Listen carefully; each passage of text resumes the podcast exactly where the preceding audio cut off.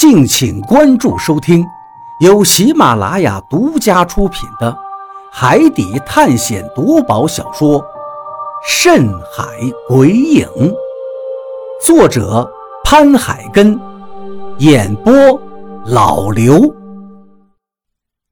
第十七章，货轮。那些因时空穿越而失踪的人都再也没有回来过。事实已经很显然了，要想回去，机会渺茫。我们其实都知道这个现实，但是大家并没有说出来，而是选择了安慰自己。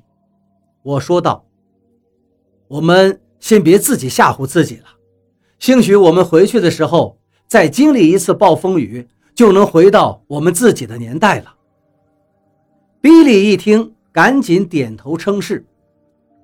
便于说的没错，我们还是先找到元桥，把该办的事情办完了，再来解决如何回去的问题吧。何洛也说道：“既然有海图，那就证明以前画海图的人就曾经安全的回去过，这也说明我们并不是绝对的回不去的。”是啊。海图里记载着，要想前往元桥仙山，就必须进入一个暴风圈。事实证明，我们进入暴风圈之后，就直接穿越时空了。而这一切，或许就是进入元桥仙山的必要条件。既然海图里如此记载，那么就不可能回不去。想到这里。大家的心里又都燃起了信心和希望，可是这刚燃起来的一点信心，立刻被张广川的一句话给浇灭了。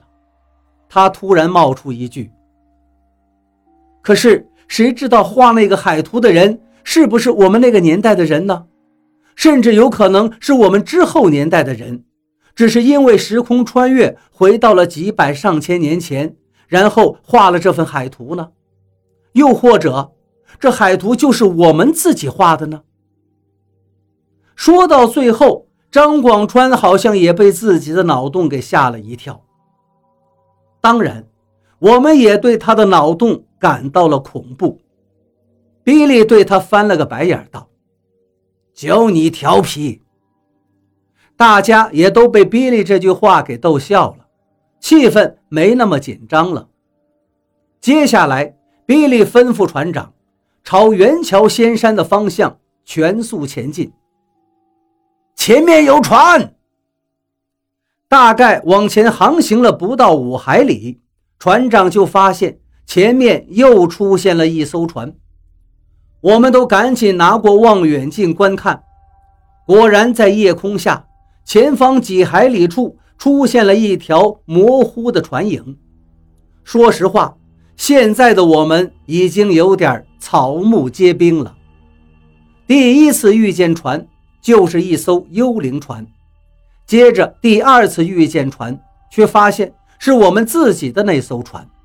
如今又看见船了，天晓得它又会是一艘什么船呢？总之，自打我们进入这个魔鬼三角洲之后，便怪事频发，就没有过一次正常的。能绕过他吗？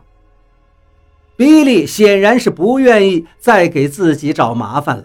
他向船长问道。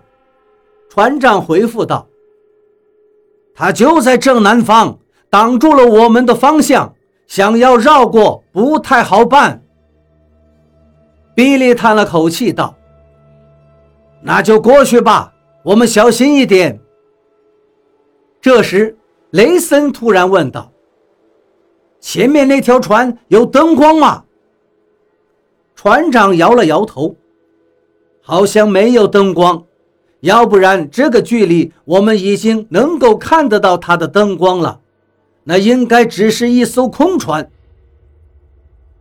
又是无人的空船。大家开始担忧了，但心里也想着，不至于这么倒霉，又遇上幽灵船了吧？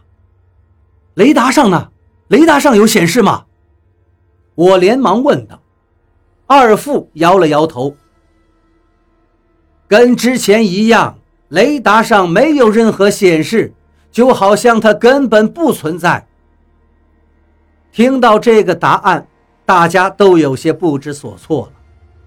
说实话，此时我们已经是搞不清楚，到底是我们的卫星雷达坏了，还是真的我们一路走来遇到的都是邪门的事儿。所以雷达才会失灵。我们已经被这一路上发生的怪事搞得脑袋有些发懵了。要不要打个灯光过去，或者鸣笛试一试？船长吩咐道。何洛一听，赶紧说道：“千万不要！我觉得自从进入魔鬼三角洲之后，怪事就开始频发，所以……”不能再像以往时候那样做了，凡事都要更加小心。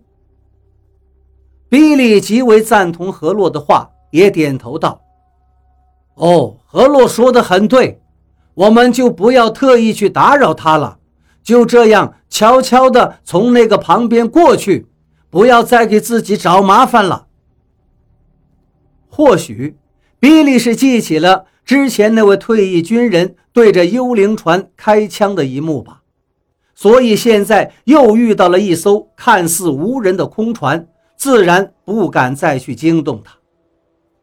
一旁的雷森也建议道：“要不然我们把灯光都关掉吧，这样免得引起对方的注意。”船长一愣道：“有这个必要吗？”一旁的何洛想了想，觉得有几分道理，就赞同道：“对方是黑灯瞎火的，我们亮着灯确实会引起他们注意。我觉得把灯光关掉是个不错的主意。”听何洛也这么说，船长便安排照做了，将全船上下的灯光通通的关闭。船继续向前航行着。五海里很快就到了，而此时随着我们的船慢慢追上靠近，前方那艘船现在已经是清晰可见了。那是一艘巨型货轮，上面还挂着美国国旗，而且它竟然亮着灯光。美国的货轮，而且有人，大家都是一愣。比利这群美国人已经激动起来，就好像见到了家乡的亲人一样，一个个指着货轮惊喜地嚷嚷着。大家也都略微松了口气，最起码看上去是幽灵船的可能性不那么大了，而且很有可能就是一艘正常的货轮。这时，何洛问道：“船长。”这艘船，您能看得出是哪一年的吗？船长微皱眉头看了看，道：“应该就是这个年代的，不过它很老旧了。如果没有看错的话，可能是几十年前生产的巨型货轮。几十年前的船，应该早就停止使用了吧？”何洛眉头皱起，道。船长说道：“哦，或许没有几十年，我现在也不能确定它是什么年代的。”就这样，当我们再靠近一些的时候，我们看到前方那艘船的甲板上有人在走动，并且还传出歌声。是的，是有人在唱歌，是美国的国歌。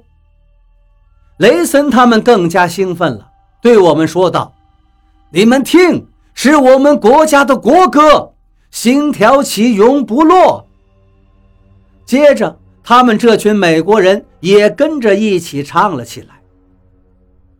一群美国人唱着美国国歌，也是一腔的热情激荡。就在他们的歌声中，我们的游轮已经行进到了对方货轮的一侧。两艘船相距不过零点三海里，而这时，船长突然好像发现了什么特别之处，他拿起望远镜对旁边的货轮看了一眼，脸色顿时大变。别唱了，又出怪事了！